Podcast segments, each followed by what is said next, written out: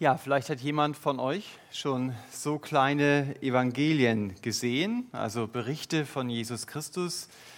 Die wurden in russische Straflager vor allen Dingen geschmuggelt. Also man kann sie in Wasser werfen und kochen, man kann sie in den Schnee werfen, die gehen nicht kaputt. Ähm, und sie sind dort nicht für irgendwelche Strafgefangenen in diese Lager geschmuggelt worden, sondern zumeist für Menschen geschmuggelt worden, die dort saßen, weil sie an den Mann glauben, von dem diese Evangelien reden. Und wenn die Wächter so ein Buch bei einem Gefangenen fanden, dann hatten die Gefangenen noch schlimmere Strafen zu befürchten. Und trotzdem haben sie es gewagt, dieses Buch irgendwo bei sich oder in der Nähe ihrer Pritsche dort in der Zelle zu verstecken. Als ich darüber nachgedacht habe, habe ich mir die Frage gestellt, wie wichtig wäre mir eigentlich persönlich dieses Buch? Wäre ich bereit, für dieses Buch meine Freiheit aufzugeben? Denn wenn Leute damit gefasst wurden außerhalb des Lagers, dann konnte es durchaus sein, dass sie in ein Lager kamen. Oder wäre ich sogar bereit, durch manche Schikane, die entstand, wenn man so ein Buch gefunden hat bei einem Gefangenen, mein Leben dafür zu geben? Für viele Christen heute ist das keine hypothetische Frage sondern das ist Realität. Sie werden verfolgt, sie werden verhaftet, sie werden vernichtet, weil sie der Nachricht glauben, die in diesem Buch steht. Wir haben heute die größte Christenverfolgung anzahlmäßig, die es in der Menschheitsgeschichte überhaupt gegeben hat. Und viele Staaten haben Angst, dass ihre Bürger von der Nachricht erfahren, die in diesem Buch steht. Wenn du nach Saudi-Arabien einreist und deine persönliche Bibel mitnimmst, dann wird sie dir abgenommen, wenn sie als solche erkannt wird. Du darfst mit deiner persönlichen Bibel nicht in dieses Land. Und die Frage ist, was ist an diesem Buch denn so zerstörend, dass man Menschen davon fernhalten muss? Oder man könnte auch andersherum fragen, was ist an diesem Buch so faszinierend, dass Menschen bereit sind, ihre Freiheit zu geben, weil sie der Nachricht dieses Buches glauben. Oder sogar ihr Leben für den Mann zu geben, von dem dieses Buch redet. Der Apostel Paulus gibt in seinem Brief an die Philipper eine ganz entscheidende Frage auf die Antwort, was ist denn so einzigartig an diesem Buch? Und diesen Text möchte ich lesen, Philipper 2, Vers 14 bis 18. Das wird die Predigtgrundlage heute Morgen sein, Philipper 2, Vers 14 bis 18.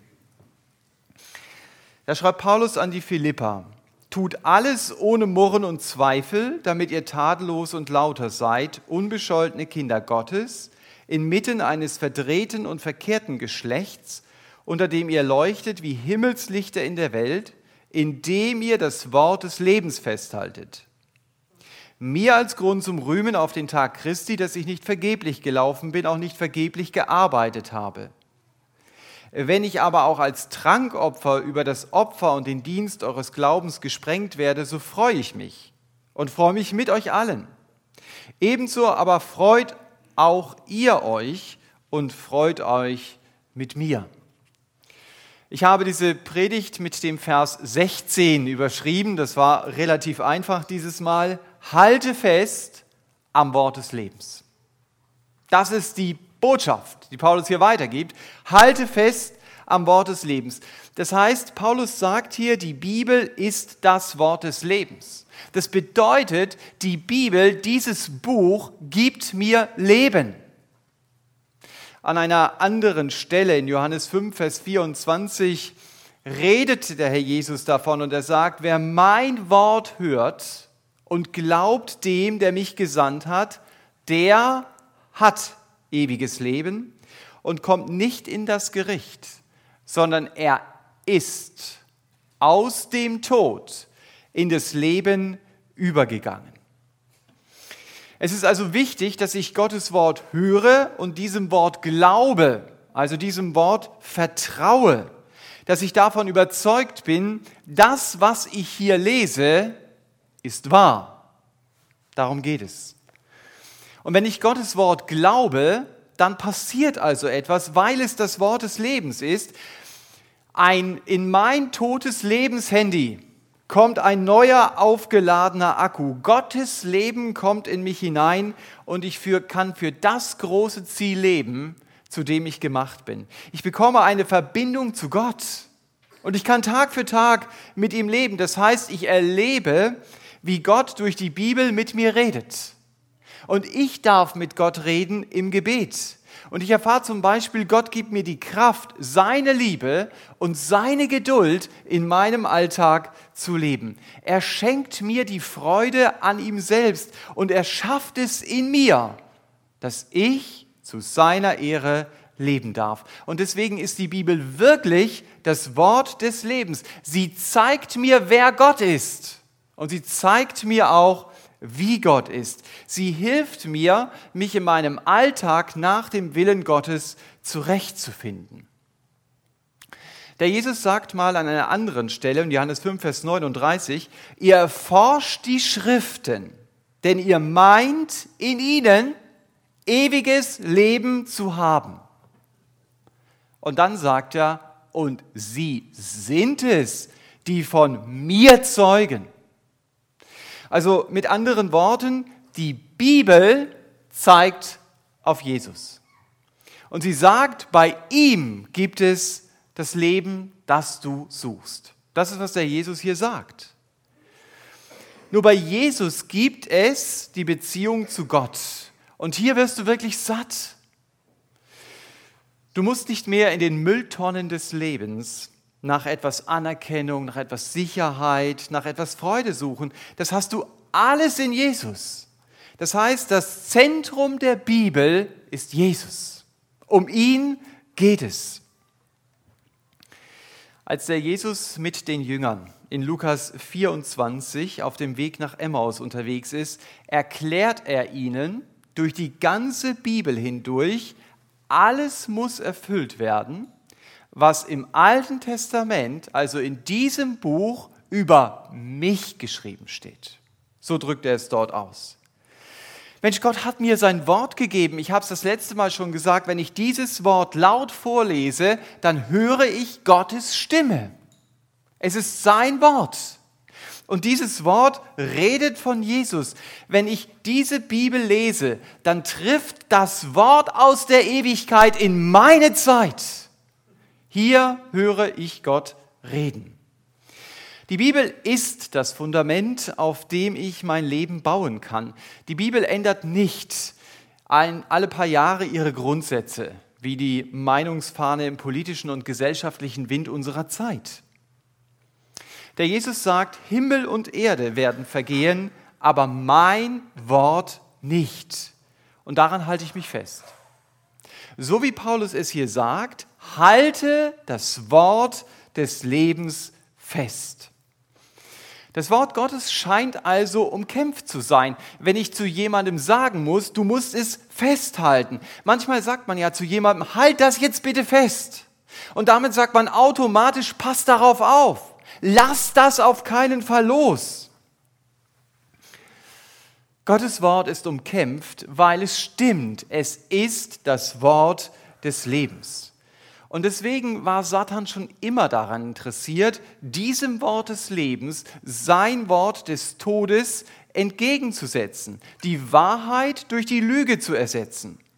Und wenn die Lüge zu offensichtlich ist, also wenn jeder merkt, ah, das ist jetzt aber gelogen, dann verdünnt Satan die Wahrheit wenigstens mit so viel Lüge, dass die Wahrheit nicht mehr wirksam ist. Schon am Anfang der Bibel sagt Gott, ihr sollt nicht von der Frucht essen, sonst verliert ihr die Beziehung zu mir. Ihr werdet also sterben. Satan sitzt dagegen. Keineswegs werdet ihr sterben. Im Gegenteil, ihr werdet sein wie Gott. In Matthäus 4 erleben wir eine ganz heiße Szene mit.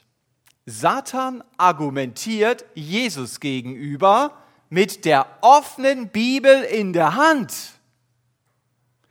Nur, er reißt Bibelverse aus ihrem heilsgeschichtlichen Zusammenhang und damit verfälscht er sie. Das ist ein besonders raffiniertes, verdünnendes Vorgehen. Die Lüge wird mit Wahrheit vermischt. Satans Ziel ist es, ich soll an Gottes Wort zweifeln. Und es ist kein Zufall, dass Paulus den Philippern in Vers 14 schreibt, tut alles ohne Murren und Zweifel. Als Christ verstehe ich manchmal auch manches an Gottes Führung in meinem Leben nicht. Und manchmal fange ich auch darüber an zu murren. Also gerade letzte Woche hat wahrscheinlich ein LKW unser Auto massiv gerammt und ist dann einfach weggefahren. Das war Fahrerflucht. Die Frage ist dann, wie gehe ich damit um? Ich kann sagen, ich verstehe das nicht. Warum passiert uns das? Aber nur weil negative Dinge passieren, heißt das doch lange noch nicht, dass Gott es schlecht mit mir meint. Wie gehe ich damit um? Ich kann auch an dem Schaden gedanklich hängen bleiben und zweifle dann daran, Gott meint es gut mit mir. Das ist genau die Schiene, über die Satan in Matthäus 4 kommt. Wenn du Gottes Sohn bist, wenn du Gottes Kind bist, dann geht dein Vater im Himmel doch nicht so mit dir um. Mensch, glaub doch diesen Gedankenmüll nicht. Halt das Wort des Lebens fest. Und zwar so, wie es Gott beschreibt. Er ist mein Vater, der mich liebt, auch wenn ich manche Dinge in meinem Leben nicht verstehen kann. Mein Leben ist doch nicht das Messinstrument dafür, ob Gott Liebe ist oder nicht. Mensch, für wie wichtig halte ich mich eigentlich?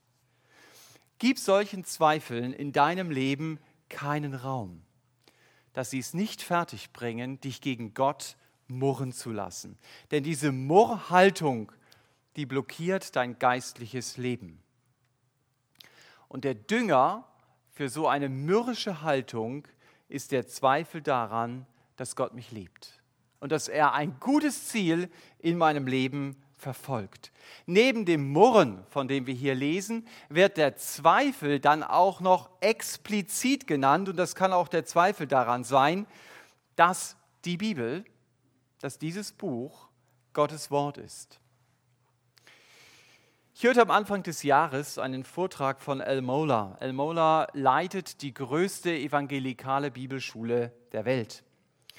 Und Mola erzählte, ich traf einen theologischen Berufskollegen und sagte zu ihm, ich glaube, die Bibel kommt von Gott. Sie ist Buchstabe für Buchstabe Gottes Wort. Der Mann schaute ihn an und sagte, ich habe schon gehört, dass es solche Menschen gibt. Aber nun steht doch tatsächlich jemand aus Fleisch und Blut vor mir, der das tatsächlich noch glaubt. Paulus sagt in unserem Text hier, wir leben unter einem verdrehten und verkehrten Geschlecht. Aber an genau diesen Platz hat Gott uns gestellt.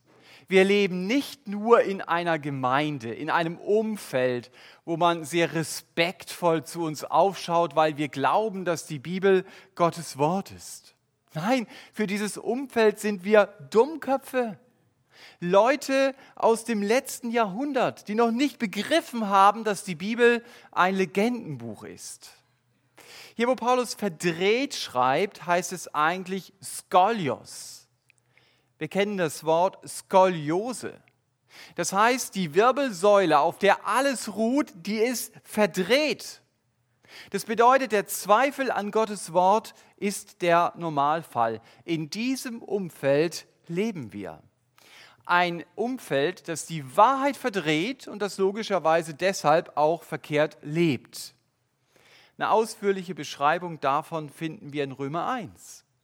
Da heißt es, sie wussten, es gibt einen Gott, aber sie wollten nicht mit ihm leben. Dort heißt es, sie kannten Gottes Gerechtigkeit, aber sie haben bewusst verkehrt gelebt, skolios gelebt.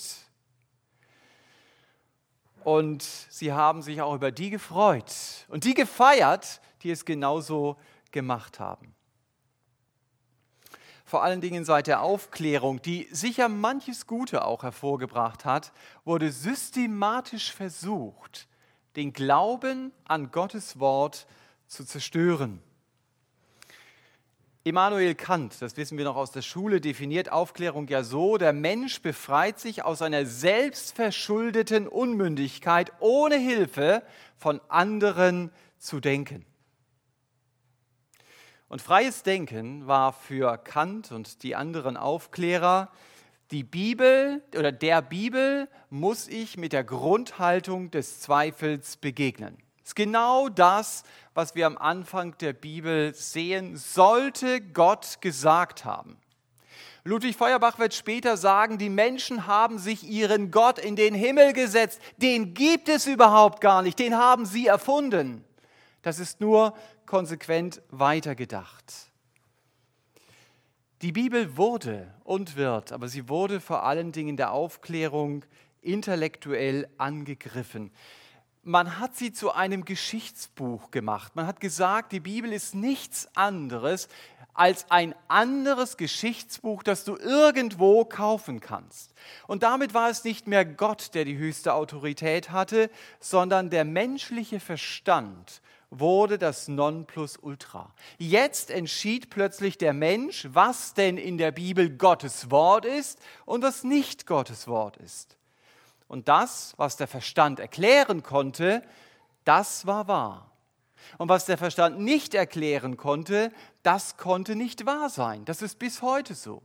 Genau aus diesem Grund lehnt die liberale Theologie Wunder ab, weil man sie heute nicht mehr nachmachen kann. Deswegen müssen es ja Legenden sein. Auch Prophetie kann es in diesem Denken nicht geben dann, dann würde ja der Gott der Bibel die Zukunft wissen und vielleicht sogar noch beeinflussen können. Dann müsste ja was dran sein an den prophetischen Aussagen der Bibel. Deswegen definiert man einfach das Entstehungszeitalter dieser Bücher um. Deswegen sagt man, naja, der Daniel, der hat halt 400 Jahre später gelebt und er beschreibt die Dinge, die er jetzt miterlebt, aus der Perspektive von damals. Das ist so, als wenn du heute schreibst, irgendwann mal wird die Mauer in Berlin fallen und du setzt über das, was du heute geschrieben hast, das Datum 1985. Dann bist du auch der Prophet, der es damals ja schon wusste für die Leute, die 2340 leben. So ist jeweils die Vorstellung. Du merkst, in der historisch-kritischen Methode kann nur das wahr sein, was menschlich erklärbar ist. Für mich persönlich war es das große Aha-Erlebnis, als ich im Studium fragte, wieso kann man diese Dinge eigentlich behaupten? Warum kann man sagen, es gibt keine Wunder, es gibt keine Prophetie, Jesus ist nicht auferstanden und da gibt es eine ganze Latte, was dort behauptet wird. Und der Dozent sagte dann sinngemäß zu mir, Dafür gibt es keine Beweise. Das sind Annahmen, die man einfach aufgrund seiner Logik trifft. Nach dem Motto, es kann nicht sein, was nicht sein darf. Und hier muss ich eben eine Grundsatzentscheidung treffen. Die Bibel sagt, es darf nicht sein, dass mein Verstand entscheidet, diese Bibelverse sind jetzt Gottes Wort und jene Bibelverse sind es nicht. Die Bibel selbst sagt, die Summe deines Wortes, also alles, ist Wahrheit. So lesen wir es im Psalm 119. Als sich unser Dozent für Kirchengeschichte verabschiedete, sagte er, der Kampf um die Bibel wird die freien Gemeinden erreichen. Ich weiß noch, ich habe damals gelächelt und habe gedacht, Stefan, jetzt mach mal halblang. Heute weiß ich, er hat recht gehabt. Denn Bibelkritik ist nicht nur, wenn ich Gottes Wort anzweifle, auch das wird zum Teil in freien Gemeinden schon gemacht, sondern auch, wenn ich Gottes Wort ignoriere. Wenn ich also Lehrentscheidungen treffe, die im Gegensatz zum Wort Gottes stehen. Also indem ich zum Beispiel einen Predigtdienst für Frauen als evangeliumsgemäß deklariere, indem ich Gemeindezucht als herzlos verstehe, indem voreheliches Zusammenleben als zeitgemäße Lebensform gesehen wird oder Ehe auch als gleichgeschlechtliche Partnerschaft verstanden wird. Es ist immer wieder wichtig zu fragen, Herr, was sagst du eigentlich in deinem Wort dazu? Paulus sagt hier, halte das Wort des Lebens fest. Das bedeutet, wenn du dieses Wort liest, dann begegne dem Wort Gottes mit einer Grundhaltung des Vertrauens und nicht des Zweifels. Auch wenn ich manche Dinge nicht verstehe. Für mich persönlich gibt es zum Beispiel keinen logischen Grund, warum Frauen in einer Gemeinde nicht predigen sollen. Keinen logischen Grund. Aber Paulus sagt in 1 Timotheus 2, Vers 12, ich erlaube einer Frau nicht zu lehren und er greift da auf die Schöpfungsordnung zurück. Und ich bin überzeugt, auch der 1 Timotheusbrief ist Gottes Wort. Und deshalb muss es mir reichen ob ich es verstehe oder ob ich es nicht verstehe. Denn meine Logik und mein Verstand ist nicht die letzte Instanz. Die letzte Instanz muss immer noch die Bibel selbst sein. Und welche Autorität ein Dokument hat, hängt davon ab, wer dieses Dokument verfasst hat. Und der Verfasser der Bibel ist Gott selbst. Und deshalb haben seine Worte auch Gewicht. Der schon erwähnte El Mola hat das mit einem Satz auf den Punkt gebracht. Dieser Satz heißt Norma normans non normata. Alles klar. War mir auch nicht, bin kein Lateiner, habe mir aber erklären lassen, was das heißt. Norma normans heißt, die Schrift ist die Norm aller Normen, die nicht normiert werden kann. Ganz entscheidend. Das heißt mit anderen Worten, die Bibel kann von keinem anderen Buch korrigiert werden, weil sie von Gott kommt. Und das meinen wir, wenn wir sagen, wir glauben, dass die Bibel irrtumslos ist. Die Bibel hat in allem worüber sie redet, sie redet nicht über alles, aber worüber sie redet, hat sie recht. Sie ist die Norm, die nicht normiert werden kann. Norma normans. Wenn ihr es anders ausdrücken wollt, sie ist offenbarungsidentisch. Und deshalb gilt der Satz, die Bibel ist norma normans non, also nicht normata. Denn norma normata heißt, es ist eine normierte Norm eine abgeleitete Norm, etwas, was auf eine andere Offenbarung bezogen ist. Und dazu gehören zum Beispiel Bekenntnisschriften. Sie sind auf die Bibel bezogen, aber sie sind nicht die Bibel. Norma normata muss also durch Norma normans korrigierbar bleiben. Jemand sagte letztens, jeder Pfarrer, der ja evangelische Theologie studiert hat, müsste aus dem Stand erklären können, was dieser Satz bedeutet. Das ist also ein guter Test, ob er in der Vorlesung aufgepasst hat. Und genau das war ja Luthers Kampf. Er wollte zurück zur Bibel als einziger Quelle. Und deshalb hat er die Tradition und die Lehrentscheidungen des Papstes als Norma Normans abgelehnt. Er hat gesagt, nein, sie sind nicht Norma Normans. Das ist nur ein Buch und dieses Buch heißt die Bibel. Die Frage, halte ich die Bibel als Wort des Lebens fest, war die entscheidende Frage der Reformation. Damit hatte man einen Referenzpunkt, einen Bezugspunkt, auf den man immer wieder zurückkommen konnte. Und entscheidend war auch noch, wir reden hier darüber, die Bibel ist das Wort des Lebens, entscheidend war auch noch, dass Luther begriff, mein Verstand kann niemals die höchste Instanz in meinem Leben sein. Obwohl Luther viel Verstand hatte und was vielleicht auch nicht so häufig vorkommt, ihn auch benutzte. Die Reformation begann nicht, wie viele Bewegungen bei den einfach denkenden Leuten, sie begann bei den Intellektuellen. Sie begann bei den Denkern ihrer Zeit. Sie begann bei Leuten wie Luther, Melanchthon, Calvin, Zwingli. Das waren Leute, die scharf denken konnten und die es auch taten. Und Luther begriff, dass durch den Sündenfall mein Verstand zum großen Teil verblendet ist und dass er es nötig hat, vom Geist Gottes erleuchtet zu werden. Und mit dieser Einstellung wendet sich dann Luther von seinen Erfurter Professoren und ihrem Idol William von Ockham ab und wendet sich einmal mehr der Bibel zu. 2. Korinther 10, Vers 5 steht, ich nehme jeden Gedanken gefangen unter den Gehorsam Christi.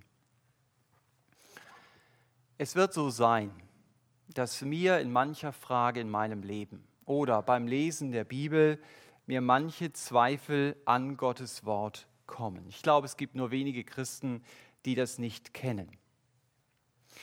Aber wenn du gerade mit grundsätzlichen Zweifeln zu kämpfen hast, dann verdräng sie nicht. Und dann versteck sie auch nicht vor anderen. Sage deine Zweifel im Gebet dem Herrn Jesus. Sage, wo du mit seinem Wort nicht zurechtkommst, wo du ihm nur ganz schwer glauben kannst. Und ganz wichtig, spreche mit anderen Christen über deine Zweifel. Mit Christen, die dir helfen können. Oder lies Bücher, die diese Thematik verhandeln. Oder irgendwelche YouTube-Videos, die deine Zweifel ernst nehmen, sich aber um eine biblische Antwort bemühen. Ich treffe auch mitten in meinen Zweifeln eine Grundsatzentscheidung. Die Frage ist nämlich auch da, wo steht mein Verstand? Steht die Bibel über meinem Verstand oder setze ich meinen Verstand über die Bibel? Das ist die Grundsatzentscheidung, die ich zu treffen habe. Ich habe mal einen Satz gehört, da sagte jemand, wenn ich Bibelstellen habe, die ich nicht verstehe, dann ziehe ich meinen Hut und gehe respektvoll weiter. Die Frage ist, ist das nicht naiv? Nein, es ist nicht naiv, denn ich erkenne an, Gott ist größer als ich. Wenn Gott gesagt hätte, es gibt Orte auf dieser Welt, da fließt das Wasser von unten nach oben, da fließt das Wasser den Berg rauf, dann würde ich es glauben, wenn es in diesem Buch stünde. Steht da nicht drin. Aber Gott ist in der Lage, Naturgesetze außer Kraft zu setzen. Wie groß ist mein Gott? Ist er nur ein Gott, der mit meinem Verstand begreifbar ist? Ich will alles, wie Paulus es hier sagt, ohne Murren und Zweifel tun, aber mit Liebe und Vertrauen. Und das schaffe ich nicht aus mir selbst. Mein Namensvetter, der Jünger Thomas, war gefangen in seinen Zweifeln. Er sagt, wenn ich Jesus nicht sehe, dann werde ich nicht an seine Auferstehung glauben. Aber Thomas macht es richtig. Er versteckt seine Zweifel nicht. Er redet mit den anderen Jüngern darüber. Und ich finde es so klasse, dass die anderen Jünger ihn in seinen Zweifeln nicht alleine lassen. Sie gehen mit ihm, bis auch er schlussendlich begreift, ja, Jesus ist wirklich auferstanden. Mir hilft es persönlich, am Wort Gottes festzuhalten als dem Wort des Lebens, wenn ich den Herrn Jesus anschaue und merke, er hat diesem Wort sehr kindlich vertraut. Ich habe gerade erst letzte Woche Markus 13, Vers 19 gelesen, da sagt der Herr Jesus, die Schöpfung hat Gott geschaffen. Das hat er geglaubt. Er hat nicht an Makroevolution geglaubt. Der Herr Jesus hat sogar die Geschichte von Noah geglaubt. Die zitiert er nämlich, so als ob sie passiert ist. Noch mehr, er hat die Geschichte von Jona geglaubt. Und er hält auch daran fest, dass Gott die Ehe als eine Verbindung von Mann und Frau geschaffen hat. Also er hätte im Bundestag mit Nein gestimmt. Jesus hält das ganze Alte Testament für Gottes Wort, wenn er in Lukas 11 vom Blut Abels und Blut Sicharias redet. Das ist das erste und das letzte Buch der Bibel, in dem diese Begebenheiten stehen nach der jüdischen Aufteilung.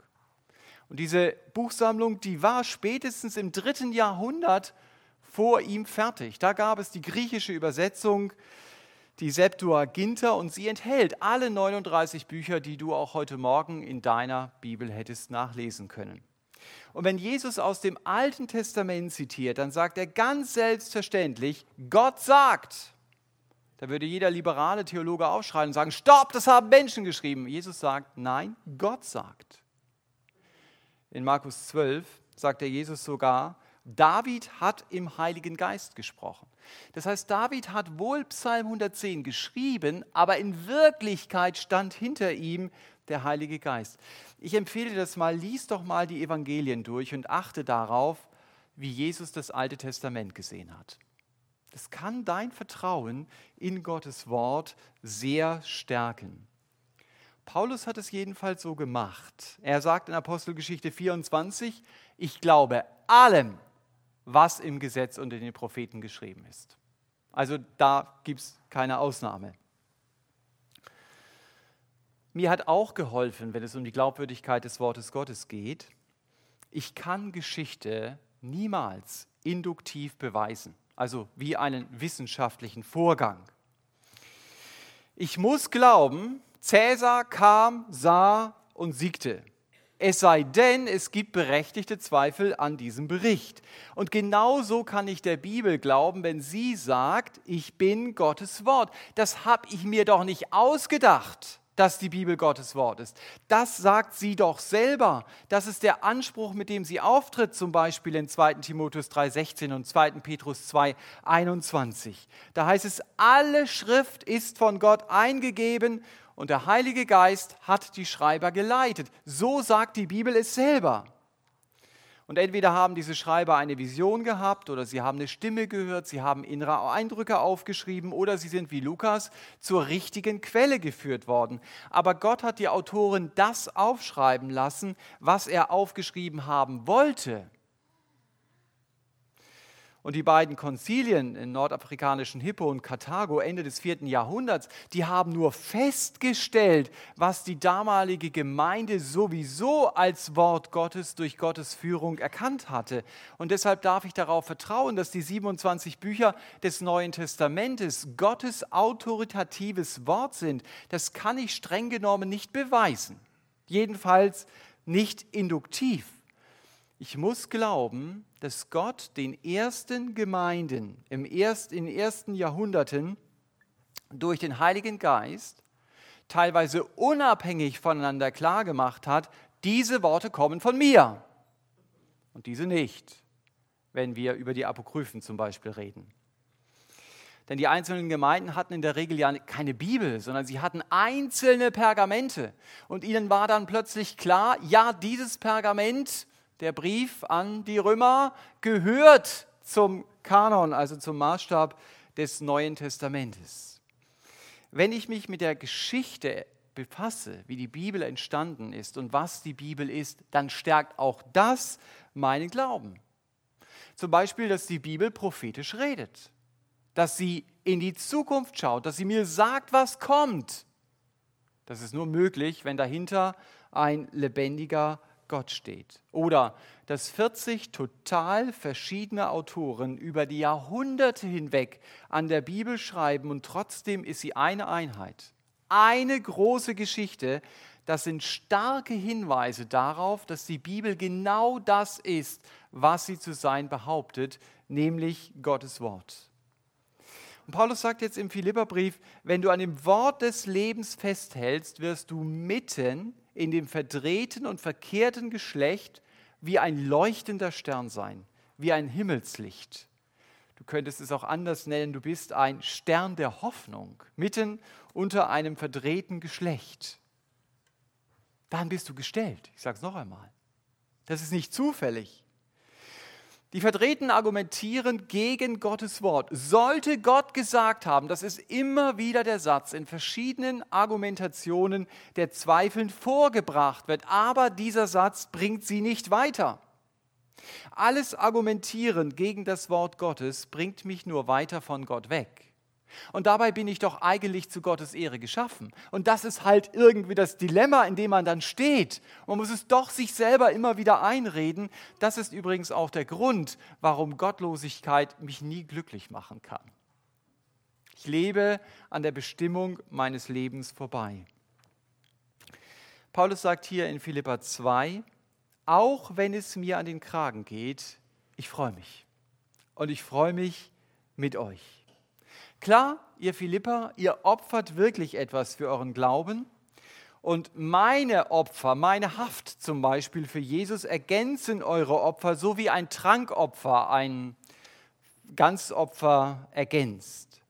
Paulus sagt, Opfer gehören dazu. Und auch wenn ich mich nicht über die Leiden selber freue, natürlich nicht, dann darf ich mich darüber freuen, dass Jesus mich gebraucht, Opfer für ihn zu bringen. Ich darf auf dem Weg mit ihm sein und ich darf mich auf die, mir diesem Weg mit ihm etwas kosten lassen aus Liebe zu ihm. Paulus war also bereit, für das Festhalten am Wort des Lebens auch sein eigenes Leben zu geben. So wie diejenigen, die im Straflager saßen.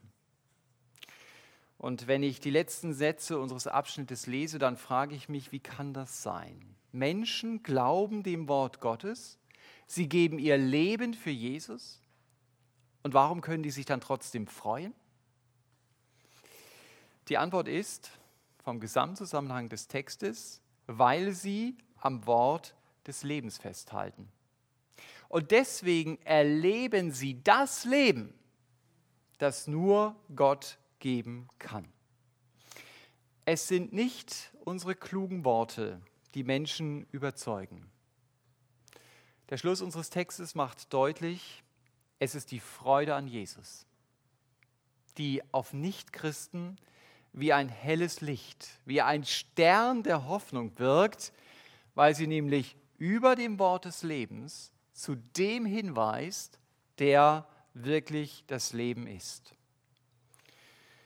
Und wenn du diesem Herrn begegnet bist, dann wird die Liebe zu ihm dich bewegen, auf jeden Fall am Wort des Lebens festzuhalten, auch wenn das Opfer für dein Leben bedeuten kann. Tue alles ohne Murren und Zweifel. Halte am Wort des Lebens fest und hör nicht auf, dich an Jesus zu freuen. Das will Paulus dir für die kommende Woche mitgeben. Amen.